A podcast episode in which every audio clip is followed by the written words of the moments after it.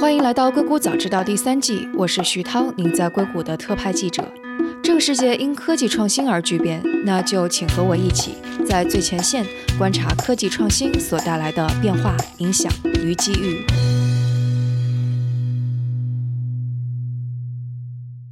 今天和我们坐在一起的是蜻蜓 FM 的技术副总裁杨金生，他现在也正好是在 WWDC 会场参加这次大会。因为我们之前已经做过一期节目，是关于讲 Keynote 之后对开发者而言可能有些什么更新。那我想可能今天我们会更加关心苹果跟音频有关的各种各样的东西。那杨总，你会觉得这次更新跟你们公司或者跟音频相关的有哪些？我昨天也是在 Keynote 的现场嘛，当然我们之前应该说也是已经听到了一些这种苹果。的新的更新的一些 rumor，然后我们自己去做了一些准备，然后现在昨天看到了，嗯，也有不少出乎我们意料之外的一些东西。总体来说，我们觉得它还是一个比较振奋的方向。所以要不要说一下那个哪些是验证了 rumor，哪些是出乎你们意料的？好的，就是其实我们来说最关心的可能是有两个方面，然后两个方面是我们认为和我们相关度比较高的，然后一个是 watch，嗯，因为我们对对，这其实之前我们就已经看到有一些网站上说这个 watch 它要。有有自己的独立的 App Store，它可能成为一个独立的 App。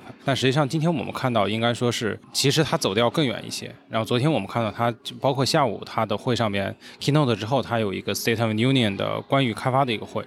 然后我们发现，它成为独立的 App 之外，它甚至打包上面它也可以完全独立的去发布。然后它也支持了这种就是在 Watch 上面 Streaming API，然后这样使得我们可以完全在 Watch 上面独立的完成这个用户收听音频、发现音频的过程。这个对我们来说还是非常重要的。稍微简单解释一下，就之前的开发者他要为 Watch 开发一个软件，他必须在 iOS 上面开发了，对对，就是买一赠一那种方式的开发。因为之前的话，Watch 的 App 其实它一直被设计为是一个 iPhone 的 App 一个附属，就是说说你必须是。你先装 iPhone 的 app，然后才能把它推送到你的手表上边。实际上，它 Watch 上面的 app 呢，大家可能很难想象，很多它是没办法直接联网的。它要做任何的这种，就是和你的服务器的沟通，必须是通过 iPhone 的手机来沟通的。所以它是实际上离开手机就完全没办法使用。对于我们来说，其实一直有一个比较重要的场景呢，就是说是用户的健身或者说跑步这种情况下，他还是经常会去听一些我们的音频的内容。以前呢，大家可能说已经出现了，说我健身的时候我就带着一个手表去，我就不带带其他的东西。这时候你要听。音频内容的话可能会非常的麻烦，尽管我们之前也做了一些它这种，比如说本地播放之类的。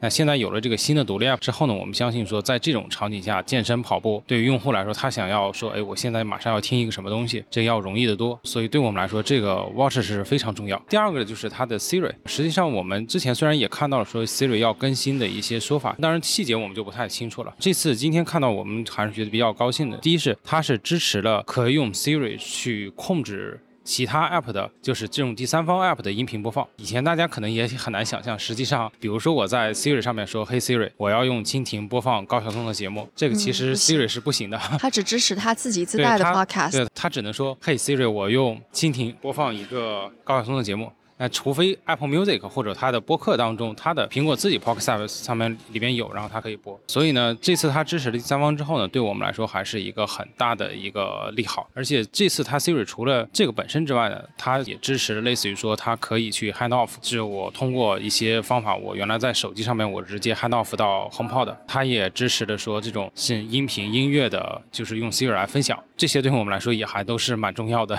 对，它就是一些场景，对应用场景就非常的现实。你到家了之后，你不想在手机上或者 AirPod 上面播放，你就直接 HomePod 就开始放音乐。是的，然后而且实际上在嗯前一段时间吧，就新一代的 AirPods 它支持了直接黑 Siri，这种应该说是对我们说能够去 Siri 的使用，实际上还是去增加了很多的场景。其实我们作为一个音频的 App，我们一直都认为说，用户在这种语音交互的场景下。实际上，它最直接的去使用内容的场景，就是去用听音频内容或者听音乐。然后，那么对于可能视频阅读来说，它还是比较依赖于屏幕。但对我们来说，其实这个用语音的交互的场景，对我们来说还是一个蛮重要的一个场景。然后，所以我觉得这个我们也是感觉到还是挺重要的一个更新。啊，其实还有一些我看到了，其实可能没有那么直接，但我们觉得也蛮有意义的。比如说它 Siri 的这种就是 Natural TTS，然后它能以一种更自然的方式去交流。它还有 Accessibility，就是它的辅助对于障碍用户，然后它可以有更自然的这种语言去进行 App 的控制。对，就相当于是，比方说，如果是一个盲人，他可以完全用语音来控制他的 iPhone，但我不知道这个实现度能够有多高。我觉得实际上我们一直以来我们对这个领域还是蛮关心的。然后其实以前 Voice Over 这个功能一直也都有，但是以前它的 VoiceOver 使用都是一种，它不是一种自然语言，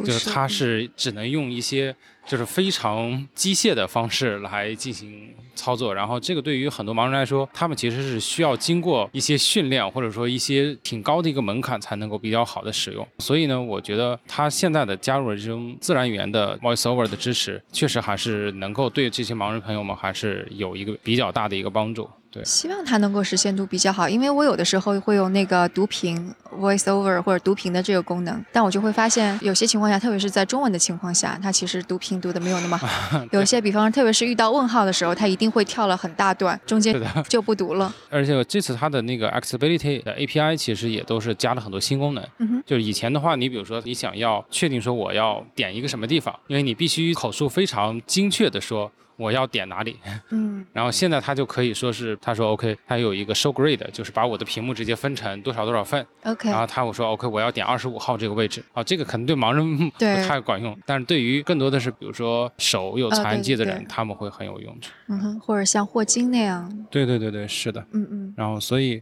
我觉得在整个的这次它的很多更新呢来说，对我们来说还是有直接的或者间接的一些比较好的一些帮助吧。嗯哼，其实我很关心的，就包括我们之前沟通它。对整个音频行业或者叫 podcast 这个行业会起到多大的作用？因为对于我而言，我觉得苹果一直是 podcast 这个产业一个非常标杆性的。应该是从二零零四年开始加入 Apple Podcasts 之后，podcast 开始成为一个产业。然后到二零一四年的时候，他把 podcast 这个 app 在 iOS 上面是独立出来了。那到今天我们看到的一个非常大的举动是 iTunes 没有了，然后拆分成了三个。对对。而且我觉得苹果在这上面，其实 iTunes 拆开了之后呢，应应该说，iTunes 因为大家一直诟病它臃肿而庞杂的，实际上，真据我们去看里面，它除了 Music、Podcast、TV 之外。它其实还有很多其他功能，然后但是它这次是就是把它独立出来的这种 app，其实其他的它就没有再去拆分了嘛，它就只是说 music、podcast 和 TV。当然 TV 对我们中国的用户比较远一点，所以我们其实看到了 podcast 这个是应该说苹果还确实是把它作为的一个比较，而且它这次还有一个，它在它的 watch 上面，它也独立出拿出来一个 app 叫 podcast。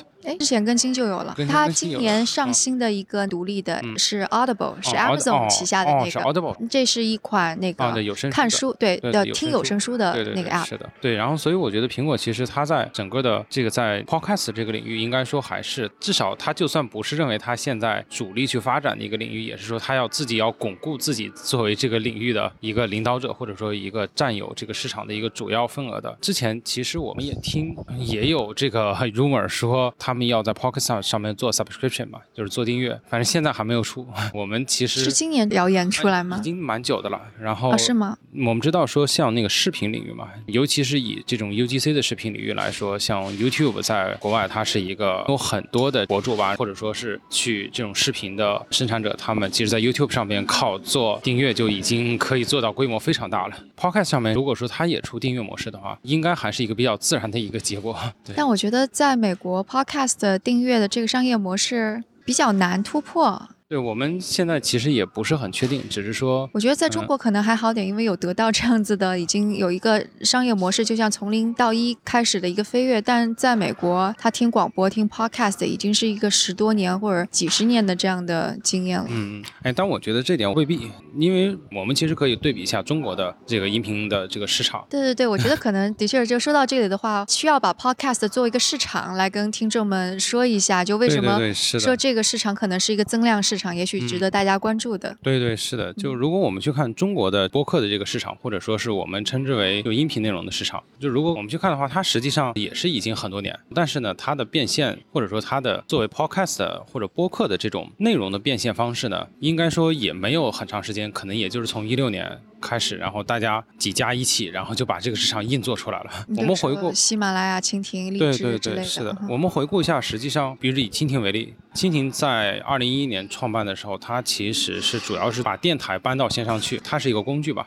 但当时做的很简单。后来大概从一三年的开始时候，然后就也是进入了这个播客这个领域，包括有声书和播客，其实当时都在做嘛。在中国的实际上，大家就是市场划分可能会不太一样，就中国基本上是把会把有声书和播客都当做是这个音频市场，大多数情况下都是在一起来，不管是后来的得到还是前期进入的蜻蜓、喜马拉雅，大家其实都还是会一起。来做这些内容，然后呢，在我们早期的时候，可能一直到一五年底为止，实际上在 Podcast 的这个领域，我们的商业模式就是广告。而这个广告对于音频内容来说，实际上是不占优势的，因为它尤其和阅读视频相比，因为他们都占据了这个用户的视觉的这个中心，在他们上面做广告来说，相对而言，可能那种转化率要比音频要高得多。所以呢，其实之前我们做广告呢，虽然也有比较好的一个商业收入，但是总体来说，它其实和我们的内容相关性没那么高。到了一五年开始，一六年开始吧，然后整个市场有一个比较大的变化，就是这个当然不光是音频领域了，视频领域、音乐也都一样，大家可去。做比较强的正版化，然后做这些内容的收费，然后做会员，然后这些模式都开始比较早的开始做起来。当我们开始做这个内容收费的时候，其实内容付费或者内容服务，然后其实我们也是一个非常简单的思路，就我们找出来觉得对用户最有价值的，并且能够用户认可的一些内容，去尝试说 OK，那这些内容我就不再用广告这样的方法来做商业收入了。我们其实最受用户欢迎，一开始是蒋勋老师的《红楼梦》的系列，这个在蜻蜓上面的销量是。非常的高，嗯，对，我就觉得这个跟美国非常不一样啊。就美国 podcast 非常多，有些制作非常精良，但其实真的付费的很少。对，我觉得其实中国付费也没有多长时间。对啊，我觉得就是相当于是你可以说是，也许是得到引爆了这个市场，可以这么说吗？我觉得，我觉得与其说是得到引爆市场，而应该说是整个市场走到了这个阶段。我们应该承认，得到是在这个领域当中成长最快的这个公司之一。嗯，我们其实是也都尝试了很多，比如说像我们现在最重要的内容是高晓松的两款作品嘛，一个叫做《矮大紧之辈》，然后一个叫《小年鉴》。我们觉得确实和美国 Podcast 的风格还是会比较的不一样。你们有做过比较吗？就这两个市场就为什么会这么不一样？然后以及可能大公司在里边起的作用啊，就是是不是其实走到最后，可能两国的市场会有趋同的地方？之类，嗯，其实我觉得是大家最终还是有可能会走向一个类似的结果，因为我们会看我们一个临近的赛道就是视频市场。对，其实我们是很喜欢把我们和这个视频，就准确说长视频是市场去做对比的。美国的长视频市场是以 Hulu 和 Netflix 为最典型的代表。然后 Netflix 这个大家众所周知，就是它是一家非常纯粹的以会员为模式的一个公司，因为它以前是做那 DVD 租赁的嘛，就是它用它的会员模式，整个颠覆了这个 DVD 租赁的市场嘛。然后后来它就是当它做了 online 的这种电影和电视剧之后，它也是基本上坚持了做会员。然后后边像呼噜啊什么的也都是以会员为主。然后我们去看中国的视频市场呢，在前几年的时候，基本上是一个非常非常重的广告模式，几乎大家主要是靠广告来进行营收，而且基本上全都是 YouTube 模式，而不是 Netflix 模式。对对的，呃，但但现在 YouTube 也是 subscription 了。呃，对，YouTube 后来学了那 Netflix。对对对，是的。然后，但应该说是就是非常非常重的广告，而且做的要比同样的 YouTube 要做的极端的多。嗯哼，然后，所以。一分长达一分钟的广告，对，这一分一分钟已经不算最长了，是吗？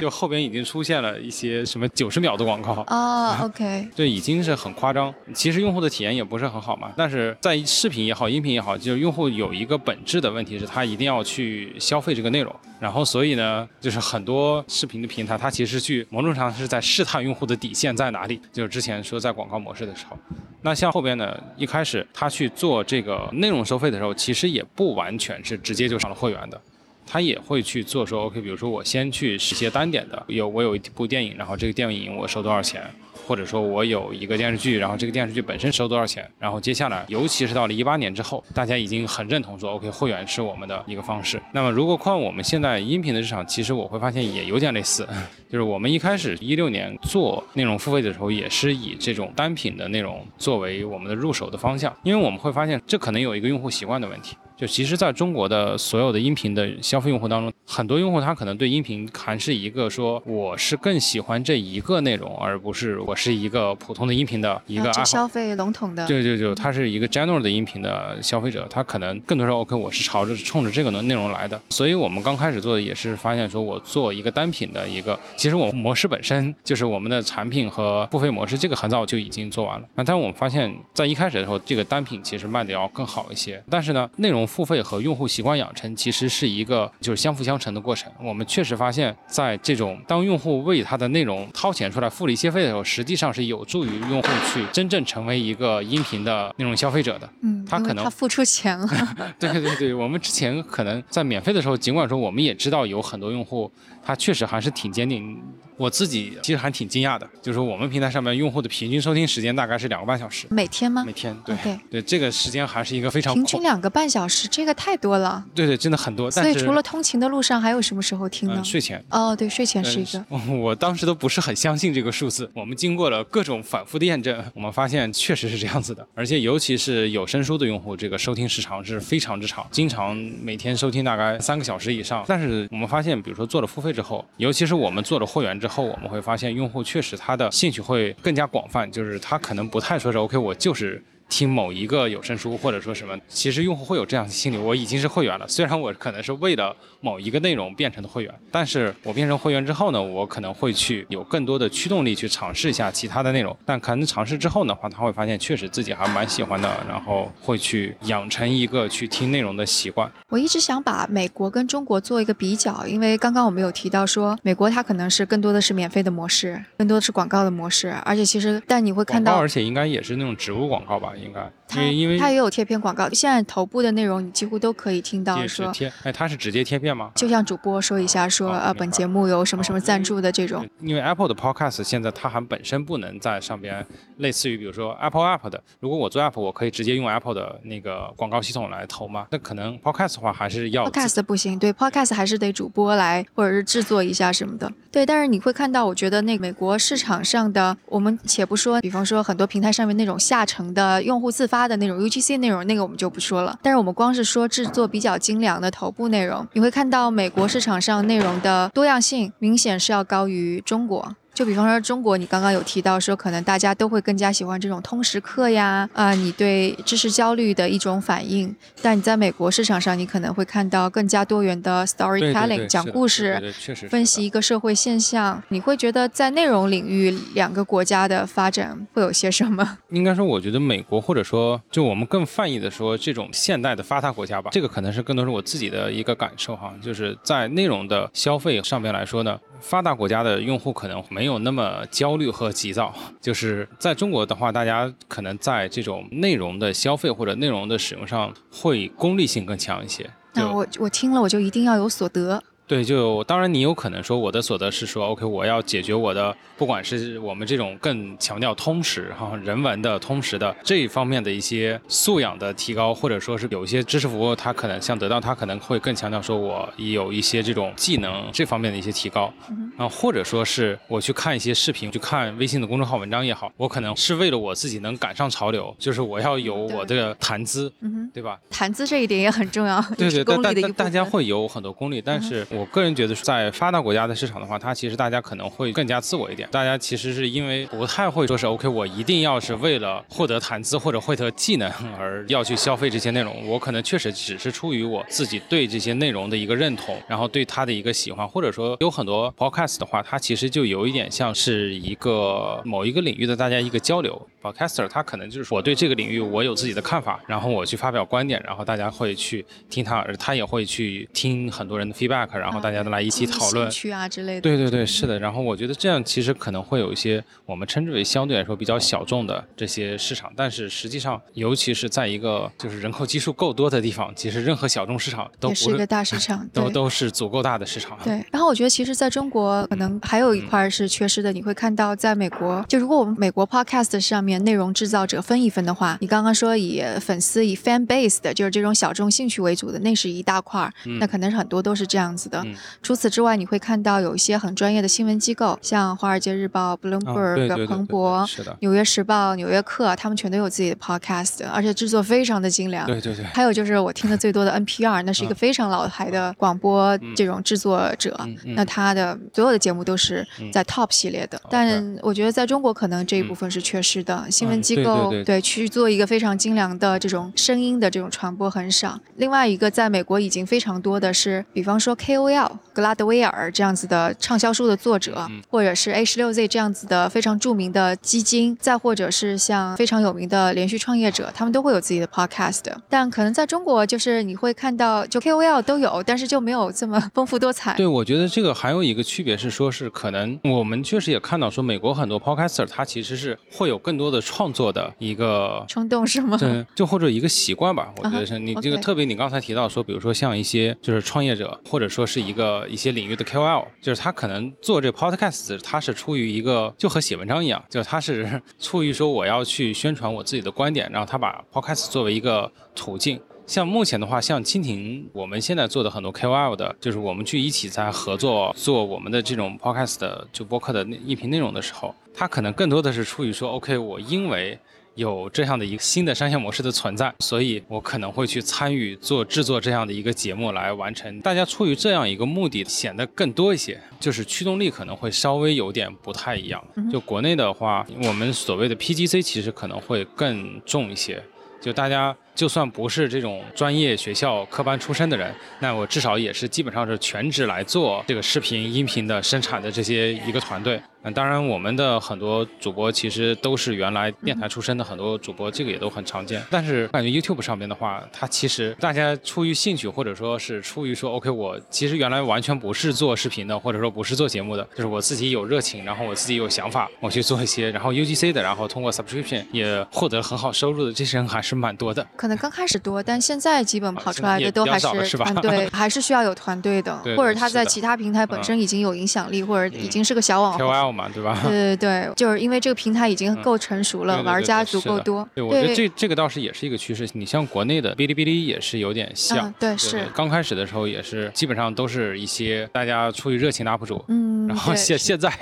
已经呃都是团队运营，现在也是团队为主。对，我觉得这是一个趋势吧，因为毕竟内容制作，你最后你所有的内容制作的。质量都跟你投入的时间、投入的专业度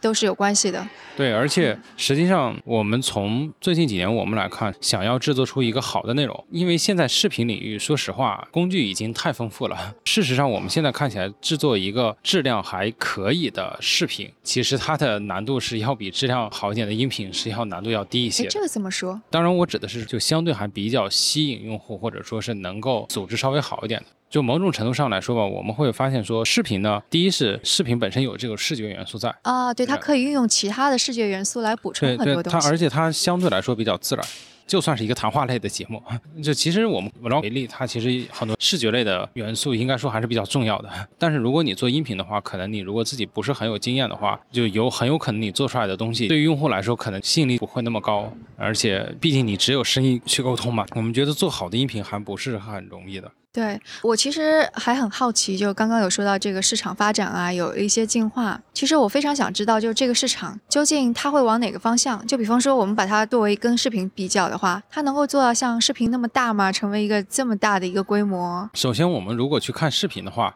其实，在中国，就是说句实话，现在视频行业也还没有结论。就我说的没有结论，是指说这些视频行业的商业模式还没有结论。啊，是吗？我以为很清晰了，难道不都是 Netflix 模式吗？嗯，但是中国的视频网站可都是不赚钱的，就所有的都是赔钱的。就是因为前期的那个买剧，过去几年可能投入但买剧是其中是一个问题，就是一个是成本，然后还有获客啊、宣推啊这些加在一起。的付费的意愿之类的。这个中间有蛮多的问题，但是现在的事实是中国的所有的视频网站。就看自己都没有赚钱的啊，因为中国有三大家，那么大家立场会稍微有点不一样，所以有些独立一些，有些那个可能就依托性更强一些。但是 whatever，看他们任何一家都是不赚钱的。而且我们就算是以其他的视频网站，比如说像哔哩哔哩为例，它赚钱也不是靠视频来赚钱的，嗯，就它是靠什么啊，？它是靠游戏啊，就哔哩哔哩的主要的利润都来自于游戏。然后，所以其实国内现在的状况是，所有的视频网站都没有赚钱。那音频的，我们确实我们会和视频去对比。然后，那么作为平台来说，音频能不能赚钱呢？这个我们也不知道。我们从自己的这种就商业模式核算上来说呢，应该说，因为毕竟还有类似于像 Netflix。就是最典型的，就是就他用他的会员已经做了一个比较好的示范，说 OK，我能够抛弃这样一个模式。而且他的商业模式已经非常扎实了。对对，但是这个商业模式在中国是不是一定能成功？现在大家其实是没有 一个那么强的信心的。那我们先分解一下吧，就比方说，我们先说那个整个的市场规模，就比方说用户基数，嗯，我觉得这个是没有这个是完全没有问题的。哎然后那个即使是音频市场，因为以中国这个市场的体量，音频市场已经足够养活，尽管它比起视频来说。而且从将来来，我们也承认说，它一定不会是视频市场那么大的一个用户基数。它不会那么大。嗯，对对，但是我们相信现在音频市场还会有一个比较大的增长，但视频市场现在在中国可能是渗透率百分之八十九对对对，十吧我。觉得基本上对对，已经饱和了。对对，但音频市场现在应该只在大概百分之十几嘛，然后所以它能增长到百分之多少呢？对我们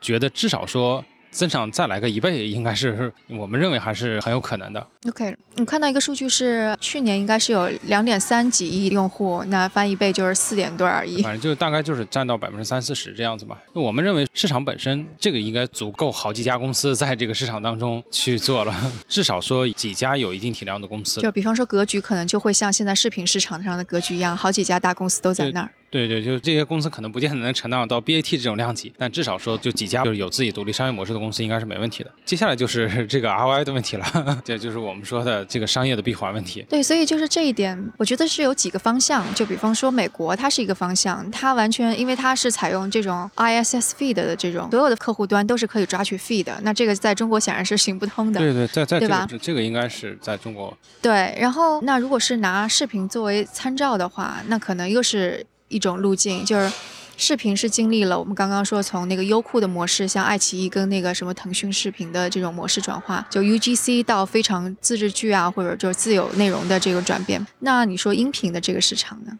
我们觉得音频其实目前也已经在走向了，就不一定是自制，但是也一定是来由比较专业的机构来这个完整，而且应该说是在，尤其是这个市场，我们觉得可能还不只是二八分，这甚至是可能是一九分，就可能百分之十的这种生产者会占据百分之九十的 整个的市场流量或者利润。我们当前是自制也在做，然后我们也有一些自己做的很好的一些作品，包括我刚才提到的那些这个多人小说 podcast，然后一些播客的内容，然后其其实我们也都有，然后我们头部也有，但从我们当前来看吧，最头部的一般还是来自于一些 KOL 就是 KOL 吧，嗯就是我觉得在视频界其实也是的，对，其实是这样子。对，就是但大家其实应该这么说，就是大家做自制的好处是说它的商业收益没有太大问题，就基本上因为你可以全流量推，再加上因为你也没有那个成本的限制嘛，就因为你的成本基本上都在自己的手里，制作成本永远都不会太高的，大家高的都是那些就是那些版权的那那些方面的一些，所以就自制剧其实包括 Netflix 在内一样，它做很多自制，它其实也是为了达到一个这个商业上的更大的一个收益嘛。为了爱奇艺也是，然后这个很自然，然后所以我们觉得说。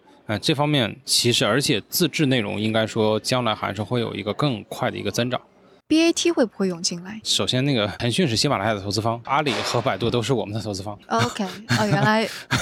OK，BA 都在你后面。对就所以你说他们进不进呢？OK，已经进来了。从前几年来说，BAT 他们其实这个投资的网，就他们尤其是腾讯已经不太去做那种说我什么都要在自己的。腾讯它有它有一个产品叫企鹅 FM，嗯哼，我听说了，对对，嗯但前几年出来的。现在还在。然后，但就这个市场而言，和我们相比，应该说还是差不少的。我们在这点上现在倒不是特别担心 BAT 的。而且再加上像蜻蜓现在和 BA 不只是这个投资关系，还是有上下游关系。像那个蜻蜓其实还是那个百度的它的度密语音语音系统，然后天猫的天猫精灵，啊、对对对，我觉得这也是一个非常庞大的市场。对对，就他们的上边的音频内容的供给端就都是蜻蜓这边。就是我还看到那个应该是 A 十六 Z 的他们的一份报告，他们也有讲那个 Podcast 的市场，他们就会拿中国市场做一个比较，说中国市场开拓出了，比方说打赏呀、呃 subscription 的模式呀之类的。对对对，是的。我们的打赏其实也是属于之前打赏，我们也一很早就做了。然后，嗯但说句实话，我们觉得还是作为或者说更有商业的长期的做会员或者 subscription 这种，还是更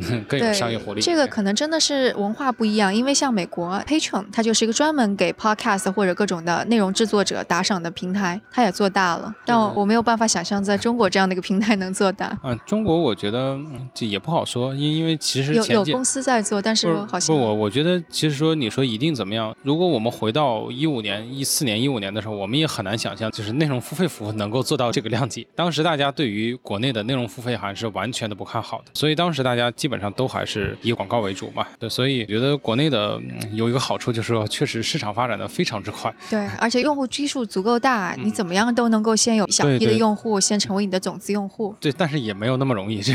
啊 现现在的用户争夺已经非常的白热化了。是吧？对对对，因为中国的创业者也多。对对，但 anyway，就是我觉得中国的好处是说，是我觉得市场大，现在这只是对于能够做大的公司才有这个好处，但是确实节奏快。就是中国市场的特点是，就是你要上一个新的模商业模式也好，什么也好，基本上半年一年你就可以在这里边做做很多的尝试，然后做出很就我们之前在做内容付费也是，整个很多模式都是怎么收费这件事情，就是可能每半年都有一个 不同的新的一些收费的一些模式去尝试，然后从我们比如说那个全整个专辑一起收费，然后单集收费，然后包括说我是不是可以我先预充值还是不预充值，预充值还是单付，然后还是要不要授权，不要订阅，这而且每个阶段确实并不是说 OK 一开始大家都认为说啊我就是会员好，但也是经过了很多尝试之后才大家才发现，哎确确实这个会员是至少现在来看吧，就是会员还是更受用户认可一些。嗯，回到 WWDC 就是也不知道苹果那个谣言的它的 subscription 它的订阅服务对对会对对，对是不是是的，但就是但也真的有可能，因为它的 news、它的新闻都开始。对对，是你看嗯它的那个 TV，然后它的 news，其实包括那个它的游戏 arcade，对 arcade，游戏然后它也都上了这个，所以是，我们说不定明年。对对对对，所以说这个是不是有这个可能性？我觉得也也未必。对，而且苹果在就服务收费这方面是不遗余力的，想要拓展它的。嗯对对，它和我们之前就是在接触的时候也是，因为我们本身在苹果上面也是做那个 subscription 的嘛，它 subscription 是。好像是用户一年之后八五折吧，他只拿百分之十五的 transit fee，他默认是百分之三十嘛，这个其实也还是蛮厉害的。对于对于很多，这就是百分之十五的利润空间，这这个也是差别很大的。嗯嗯嗯，好，那今天我们聊的也很多了，也非常感谢杨总说了这么多中美这个新的领域的一些状况，而且我自己也学到了很多东西。我们下次有机会，比方说过了半年、一年，我们再来回头看看这个市场，可能又不一样了。嗯，对吧好的，那也欢迎你去我们那边 拍个节目。好啊，好，那我们下次节目再见。啊，好，谢谢。大家如果有什么想法或者评论，请给我们留言，或者在读者群中进行讨论。加入读者群的方法是添加克星电台的微信号，由克星电台小助手拉您入群。微信号是克星电台的拼音全拼 K E X I N D I A N T A I。如果觉得节目对您有启发，也请转发给您一两位朋友们，让他们也听到这档节目，或者在您所使用的音频平台上给我们点赞打星。这样都能够帮助更多的用户收听到我们。那我们下次节目再见。